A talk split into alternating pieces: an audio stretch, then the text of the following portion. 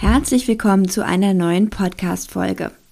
Ich erlebe es sehr oft, dass die Menschen zwar ungefähr wissen, was die GAPS-Diät sein soll und worum es dort geht, aber die Begriffe Intro-Diät und Volldiät, Übergangsdiät, die verwirren doch die meisten. Selbst sogar Menschen, die die GAPS-Diät durchführen, sind sich teilweise gar nicht bewusst, was ist denn eigentlich die Intro-Diät genau? Und sie halten eher die Volldiät ein und wissen aber gar nicht, dass sie die Volldiät machen. Einfach, ja, das ist die GAPS-Diät, die ich hier mache. Und äh, ja, wundern sich auch manchmal, warum sie dann nicht zu ihrem Ziel kommen und was ihnen denn eigentlich noch fehlt. Und da ist es wirklich wichtig zu wissen, was macht die Intro-Diät? Was ist das überhaupt? Warum teilen wir das auf? Und das möchte ich in dieser Podcast-Folge heute aufklären.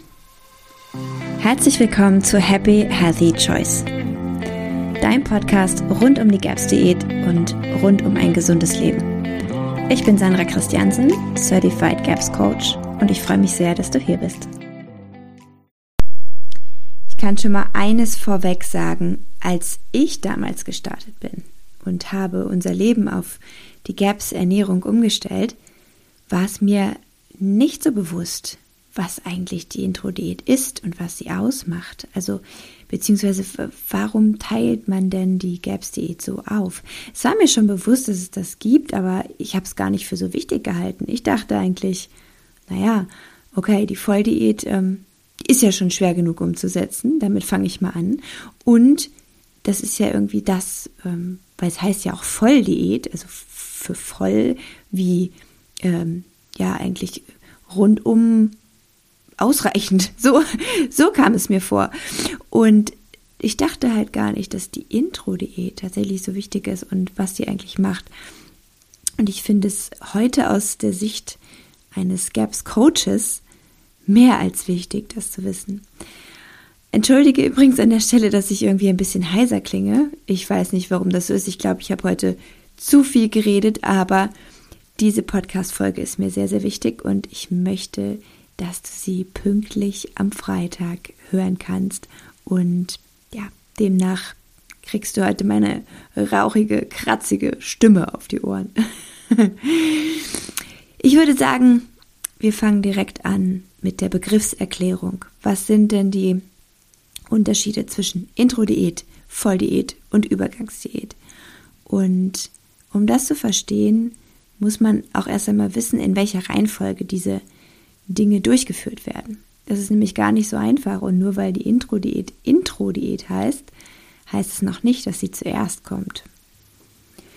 Die Intro-Diät oder auch Einstiegs- oder Einführungsdiät genannt, ist der Teil der GAPS-Diät, GAPS, des GAPS-Ernährungsprotokolls, kannst du es ja auch nennen, der der heilsamste ist.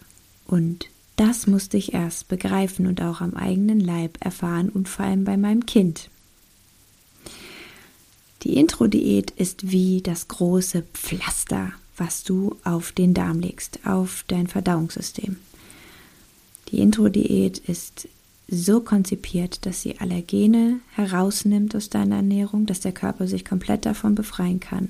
Fasern zunächst einmal komplett entfernt werden und die Darmschleimhaut wirklich heilen kann.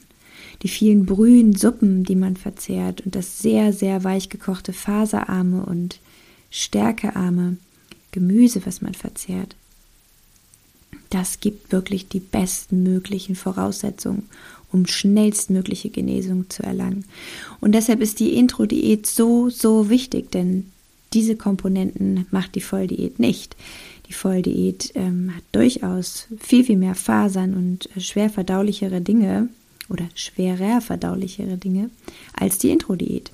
Und die Intro-Diät gibt sozusagen das Aufatmen, das Heilen können, das, ja, das große Pflaster für dein Verdauungssystem. Das heißt natürlich auch, dass auch bei psychischen Erkrankungen oder anderen chronischen Erkrankungen des Körpers mit der Intro-Diät erstmal ein großer Booster kommt, also ein Heilungsbooster, der dann mit der anschließenden Volldiät über mindestens zwei Jahre am besten gestärkt und gesettelt werden soll. Also Heilungszustand, den du mit der Intro-Diät erreicht hast, verfestigen und vertiefen soll. Nun habe ich aber vorhin gesagt, man muss die Intro-Diät nicht unbedingt zuerst machen. Nein, muss man auch tatsächlich nicht. Es ist auch kein Problem, zuerst mit der Volldiät zu starten. Es gibt durchaus verschiedene Gründe, um das zu tun. Ein Grund ist, man ist völlig überfordert mit dem Kochen. Ich damals hatte den Bringdienst als Haupternährung. Also jetzt nicht, ja, stell dir jetzt nicht vor, ich habe ständig Pizza bestellt, war auch dabei, aber äh, nein, ich bin halt so auf die vietnamesische Küche etc. gegangen, die natürlich auch voller Zucker, Glutamat und so weiter ist. Müssen wir uns nicht drüber unterhalten. Aber ich war natürlich dadurch völlig überfordert, was das Kochen angeht. Ich musste mich da erstmal einfinden und da ist es dann keine schlechte Idee, zunächst mit der Volldiät zu starten, weil man einfach viel mehr Möglichkeiten hat, verschiedenste Dinge auszuprobieren, zu kochen. Man kann äh, auch mal was in der Pfanne braten direkt und ähm, es geht halt nicht mit dieser sehr ja doch stringenten Ernährungsweise los, dass man erstmal nur Suppen isst und die müssen auch richtig gekocht sein. Also da steckt halt auch ein bisschen Erfahrung drin. Und äh, wenn man äh, auch sehr viel Ferment natürlich braucht am Anfang und man weiß noch gar nicht so richtig, ah, wie mache ich das jetzt und wie mache ich das. Und um sich da einzufinden, ist die Volldiät gar nicht so verkehrt. Also mir hat es so rum ganz gut gefallen. Dennoch habe ich persönlich jetzt retroperspektiv betrachtet zu lange damit gewartet, die Gaps Intro-Diät zu machen. Gründe. Wir hätten schon viel, viel eher diesen Heilungsstep machen können, den wir dann erst nach einem Jahr gemacht haben, als wir dann endlich die Intro-Diät begonnen haben. Wir haben nach einem Jahr dann die Intro mit unserem Kind gemacht und rumbums, plötzlich war alles anders. Also so ein Monsterschritt, dass man mich in der Kita gefragt hat, äh, wo ich denn unser Kind gelassen habe, weil das Kind kennen sie gar nicht, was da ist. Also es ist alles so anders. Also das war Wahnsinn und das hat mir wirklich gezeigt, auch bei mir selbst, was die Intro-Diät eigentlich so schafft und was die Volldiät einfach nicht schaffen kann, wenn es vor allem um tiefgreifendere Entwicklungsstörungen geht, wenn es um ja, chronische Erkrankungen geht, die jetzt nicht einfach nur ein bisschen Verdauungsstörungen bedeutet, sondern halt wirklich ein bisschen heftiger sind. Das heißt, umso tiefgreifender auch die Schädigung im Verdauungssystem, umso tiefgreifender die chronische Erkrankung zum Beispiel auch, desto wichtiger ist die Intro-Diät und damit auch nicht allzu lang zu warten. Es gibt noch einen weiteren Grund oder nein, zwei weitere Gründe, weshalb man nicht unbedingt mit der Intro-Diät startet, sondern mit der Volldiät. Ein weiterer Grund ist, du reist zum Beispiel sehr viel beruflich. Menschen, die fast nie zu Hause sind, können die Intro-Diät so nicht durchführen. Die brauchen wirklich einen längeren Zeitraum zu Hause, um die Intro-Diät zu machen. Es ist einfach nicht möglich, unterwegs in Restaurants, am Flughafen oder sonst wo essen zu müssen, wenn man die Intro richtig machen möchte. Das heißt, da ist es angesagt, Volldiät, das ist schon mal ein riesen Step in Richtung Gesundheit. Und sobald es möglich ist, sobald man frei hat, Zeit hat, die Intro-Diät nachzuholen. Und wenn es eben nach einem Jahr ist, dann ist das so. Aber sie nicht auszulassen, das ist da auch sehr, sehr wichtig. Ein weiterer Grund ist häufig, dass die Menschen sehr, sehr schwer verstopfen. Das heißt, wenn man eine starke Neigung zu ja, schon intensiver Verstopfung hat, zum Beispiel mehrere Tage nicht auf Toilette kann, dann kann die Intro-Diät dieses Problem erst einmal verschlimmern, weil man jegliche Fasern ja eben rausnimmt aus der Nahrung. Und manche Menschen verstopfen dadurch natürlich auch noch mal extremer als vorher. Das heißt, jemand, der sehr stark zur Verstopfung neigt, sollte erstmal mit der Volldiät beginnen und die Intro-Diät sofort anfangen, sobald dieses Problem sich ein bisschen geregelt hat. Jetzt weißt du schon mal, wann man oder unter welchen Umständen man welche Diätform auswählt, also welche, welchen Teil der GAPS-Diät. Jetzt kommen wir mal dazu, was man denn verzehrt während der Intro-Diät und während der Volldiät, damit dir die Unterschiede bewusst werden. Während der Intro-Diät, ich habe es vorhin kurz angerissen, nehmen wir die Allergene, Fasern, Stärke, sehr stärkehaltige Dinge raus und wollen erstmal natürlich schnellstmöglich die Darmschleimhaut heilen und die Darmflora auch schnellstmöglich ins Gleichgewicht zurückbringen, beziehungsweise das Überwachstum an opportunistischen Erregern, also potenziell pathogenen, krankmachenden äh, Darmbewohnern, die eben die Überhand gewonnen haben, diese Anzahl wieder zu verringern. Das heißt, wir beginnen mit der Stufe 1 von 6. Es gibt sechs Stufen in der Intro-Diät. Und die Stufe 1 besteht zum Großteil oder fast zum Hauptteil aus Suppen. Und zwar nicht aus Suppen auf Wasserbasis, sondern auf der berühmten Fleischbrühebasis. Fleischbrühe ist ja das A und O, das Herzstück der GAPS-Diät selbst. Und sie wird die ganze Zeit über viel getrunken und auch natürlich auf Basis von Suppen und äh, zur Zugabe in Gerichten verzehrt. Und während der Intro-Diät natürlich besonders viel. Die Fleischbrühe bietet alle Nährstoffe, die die Darmschleimhaut braucht, um schnellstmöglich Regeneration zu gewinnen. Das heißt, wir kochen eine Suppe auf Basis dieser Fleischbrühe, in der wir dann in Stufe 1 sehr gut leicht verdauliches Gemüse ganz weich kochen, also wirklich schon sehr zerkochen in dieser Suppe, in dieser Brühe und geben dann das Fleisch und Knochenmark und was auch immer wir an Gewebe abbekommen von den Knochen, also von dem Stück Fleisch mit Knochen, was wir in der Fleischbrühe zur Zubereitung verwendet haben. Dieses Fleisch und Gewebe und alles, was darin ist, geben wir zu unserer Suppe, die wir verzehren, dazu. Das ist sozusagen die Basis. Das ist die Basissuppe, die mit der begonnen wird und die eben so heilsam ist. Und zu dieser Suppe gibt man dann immer etwas Probiotisches. Und zwar jetzt nicht irgendeine Kapsel, sondern die fermentierten Lebensmittel. Also so etwas wie Quass eignet sich gut. Wir nehmen in der Stufe 1 noch keine Fasern, also noch keine fermentierten Gemüse selbst zu uns. Das ginge noch nicht, das ist noch nicht verdaulich genug. Aber das Flüssige davon, also den Saft bzw. Tonics eignen sich auch toll, selbstgemachte Tonics wie rote Beetequass, die man als Ferment, als Probiotikum zu den Suppen hinzugibt. Ein großer Bestandteil ist auch das gute tierische Fett, also selbst ausgelassener Schmalz, Entenfett, Rinderfett, Schweinefett, was auch immer man gut gerade bekommt, selbst ausgelassen im Ofen und das wird natürlich auch immer den Suppen, den Speisen hinzugegeben. Das Fett wird nach und nach erhöht sodass der Körper die Verdauung sich daran gewöhnen kann und mehr Galle produzieren kann, Magensäure produzieren kann, dass das wieder in Gang kommt und ins Gleichgewicht gebracht wird.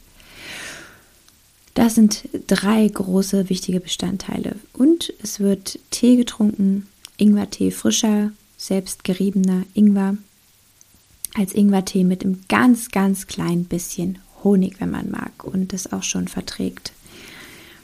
Das ist so die Basis. Damit fängt man an mit der Stufe 1 und dann kommt von Stufe zu Stufe kommen Nahrungsmittel dazu. In Stufe 2 dann zum Beispiel geht es weiter mit dem rohen Eigelb.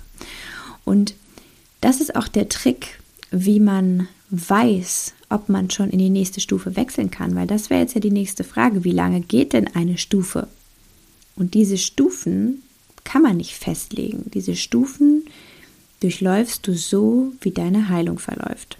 Wenn du also jetzt in Stufe 1 merkst, oh, meine Beschwerden lassen nach, ich habe keine Bauchkrämpfe mehr, ich kriege guten Stuhlgang, meine Beschwerden generell sind besser, ich fühle mich besser, dann, prima, ist ein Portionchen Heilung vollstatten gegangen und man kann das nächste Nahrungsmittel ausprobieren, ob das schon funktioniert. Und zum Beispiel das rohe Eigelb. Man führt das rohe Eigelb dann ein, weil man in Stufe 2 rutscht. Und das in ganz kleinen Mengen. Also man beginnt halt mit einem halben Eigelb vielleicht oder einem Eigelb, wenn man denkt, das könnte schon gut funktionieren. Und wenn man keine Beschwerden zurückbekommt, also zum Beispiel Bauchkrämpfe kommen nicht zurück oder hm, eine schlechte Verdauung, also dass vielleicht Durchfall oder Verstopfung oder irgendwas zurückkommt und man merkt, es funktioniert alles gut, dann prima, kann man in dieser Stufe weitermachen und weitere Lebensmittel hinzunehmen. Wenn es aber zurückkommt, dann war man noch nicht bereit für diesen Schritt und muss eben noch weiter in der vorherigen Stufe und hier dann halt Stufe 1 zurückgehen und weitermachen dort, bis man ein bisschen mehr tiefere Heilung bekommen hat, um dieses Lebensmittel einführen zu können. Dr. Natascha sagt immer so gern, it's a dance, also es ist ein Tanz. Man tanzt sich durch die Intro-Diät vor, zurück, vor, zurück. Und so ist es genau richtig. Also denk nicht, oh, es ist ja schlimm oder ein Fehler, wenn du noch nicht bereit warst für die jeweilige Stufe. Das ist einfach so, es passiert immer wieder und dann tanzt du halt wieder zurück. Also so, genau so gehst du mit deinem Bodyfeedback um. Dein Körper sagt dir, äh, äh, ist noch nicht und du hörst drauf. Das ist genau so und das, wie wir arbeiten wollen. Und das macht ja auch GAPS so besonders, denn andere Ernährungsprotokolle schreiben einen Weg vor für alle und das geht einfach nicht. Jeder hat einen anderen Startpunkt, einen anderen Ausgangspunkt, ähm, einen anderen Heilungsweg. Jeder braucht auch andere Zusammensetzung seiner Nahrung. Der eine braucht mehr Pflanzen, der andere weniger. Das Thema habe ich ja auch schon einmal angegangen. Ähm, und demnach gibt es nicht den einen Weg und es gibt nicht die eine Zeit, die die Intro-Diät dauert. Die einen machen die Stufe 1, zwei Tage, die anderen eine Woche, die nächsten ein halbes Jahr. Und so auch mit den anderen Stufen. Der eine hat die Intro-Diät in drei Wochen erledigt und der nächste nach anderthalb Jahren. Also es ist ganz, ganz unterschiedlich und ganz wichtig ist, dass du da auf dich und deinen Körper hörst und auf nichts anderes und dich nicht dadurch hetzt. Großer, großer, wichtiger Punkt. Die Intro-Diät darf nicht einfach schnell durchlaufen werden. Viele nehmen sich vor, ich mache die Intro-Diät jetzt vier Wochen. Aus besagten Gründen ist das absolut Quatsch. Und häufig führt es auch dazu, also wenn man sich jetzt vorher sagt, ich mache die jetzt vier Wochen, weil ich habe jetzt so vier Wochen Zeit und das passt so ganz gut. Und man geht danach in die Volldiät, ja, dann hat man vielleicht schon ein bisschen Erfolg gehabt und es geht einem deutlich besser nach den vier Wochen Intro, aber so richtig wird man die Probleme nicht los und man kommt nicht weiter und denkt sich, ach, die Gaps funktioniert ja doch nicht so. Ja, es ist ganz oft das Thema, dass die Menschen durch die Intro-Diät hetzen. Also besonders die Stufe 2 an dieser Stelle, ein großes Ausrufezeichen. Die Stufe 2 ist die wichtigste Stufe. An dieser Stelle passiert am meisten und gerade die sollte man richtig schön ausgedehnt machen und da nicht einfach so durchrasen. Wenn du dann nun die Stufe 6 irgendwann erreicht hast und die ganzen Nahrungsmittel gut verträgst in allen sechs Stufen, dann kannst du in die Volldiät übergehen. Ganz langsam und noch Dinge hinzufügen, wie zum Beispiel auch Käse, was jetzt in der Intro-Diät noch nicht erlaubt ist. So einzelne Sachen, die halt noch etwas schwerer verdaulich sind und das ganz langsam antesten. Dann, wie gesagt, zwei Jahre ungefähr durch, am allerbesten. Manche müssen es etwas kürzer machen, manche aber auch deutlich länger. Es gibt auch Menschen, die so sehr geschädigt sind in ihrem Verdauungssystem und generell in ihrem Körper, dass sie den Rest ihres Lebens die Volldiät machen, weil sie mit der Volldiät symptomfrei leben können, weil ihre Schädigung so irreparabel ist. Es ist nicht oft so, aber es gibt diese Menschen und das macht dann durchaus Sinn. Warum soll man sich wieder anders ernähren? Die GAPS-Diät gibt einem ja auch alles. Also man ist ja einfach so wahnsinnig gut genährt mit dieser Ernährungsweise. Also das ist auch gar kein Thema, das dauerhaft zu machen. Aber die meisten Menschen können eben nach Einhalten dieser Zeit problemlos wieder zu einer guten, am besten traditionellen Ernährungsweise zurückkommen, die weiterhin sehr, sehr nährstoffreich ist und selbst gekocht ist. Aber sie können auch durchaus wieder essen gehen, auf Feierlichkeiten zuschlagen, ohne fragen zu müssen, hm, ist da Zucker drin oder ähnliches, sondern sie vertragen das dann wieder super gut, wenn sie eine 80-20-Regel am besten einhalten. 80 Prozent zu Hause selbst gekocht, traditionell und 20 Prozent kann dann außerhalb irgendeine Schweinerei sein, die man dann eben aber gut verkraften kann. Und das ist so das, das Nonplusultra von der, vom Zeitablauf her. Wenn du also mit der Intro-Diät startest oder sie im Laufe der Zeit während der Volldiät einmal nachholst und die Volldiät insgesamt mindestens zwei Jahre durchziehst. Und während der Volldiät, da vielleicht weißt du das auch schon, kannst du ja eben sehr, sehr variantenreich kochen. Und es wird ja definitiv nicht langweilig. Ich habe auf meiner Website einen Bereich mit Ja, Nein Anzeigen, so in einer Liste von Lebensmitteln, was man essen kann während der Volldiät und was nicht. Da kannst du dich auch gern mal durchklicken. Also ich denke, es führt hier zu weit, jetzt alle Lebensmittel aufzulisten, die erlaubt sind und die verboten sind. Generell schließen wir jegliches Getreide und Stärke aus und ähm, Zucker natürlich auch und schließen dafür sehr, sehr gute tierische Produkte, also viel Fleisch, Fleischbrühen, gute Fette vom Tier, aber auch Kokosöl, Olivenöl ein, Fermente, selbstgemachte Milchprodukte zu Hause. Die Milchprodukte haben im Übrigen nichts mit denen zu tun, die du im Supermarkt kaufst. Also alle Vorurteile gegen Milchprodukte einfach vergessen. Das sind keine typischen Milchprodukte, wie man sie im Kopf hat.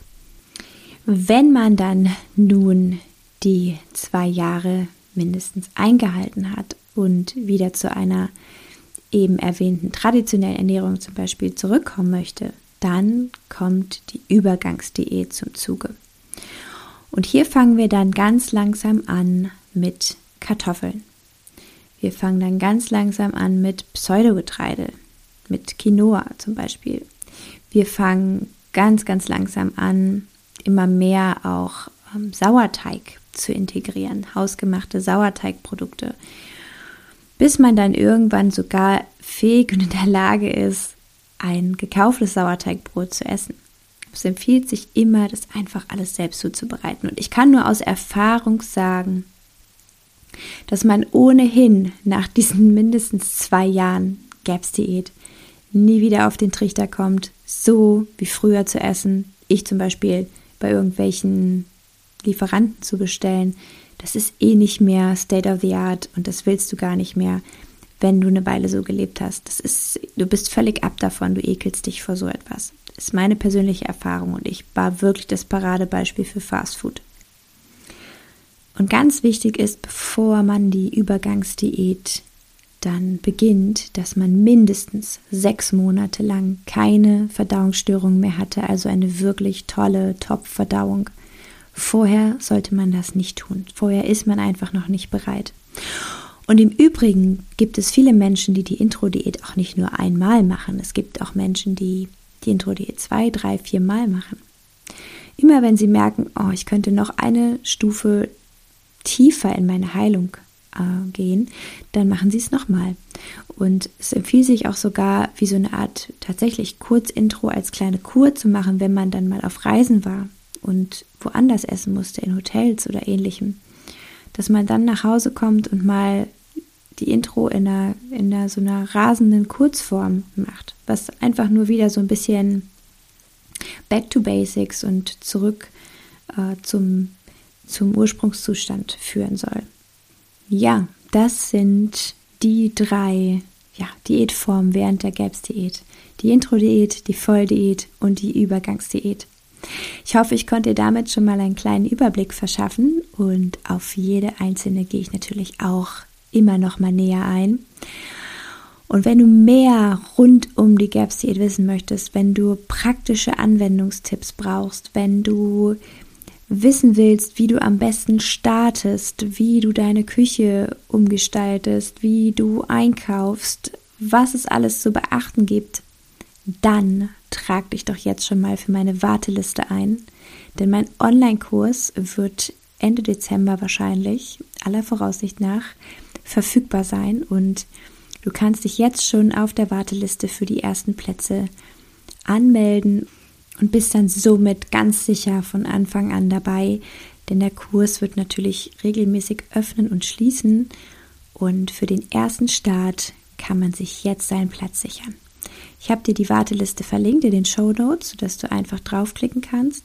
Und es erwartet dich auch ein kleines Geschenk und ein kleines Workbook dazu, wenn du dich anmeldest.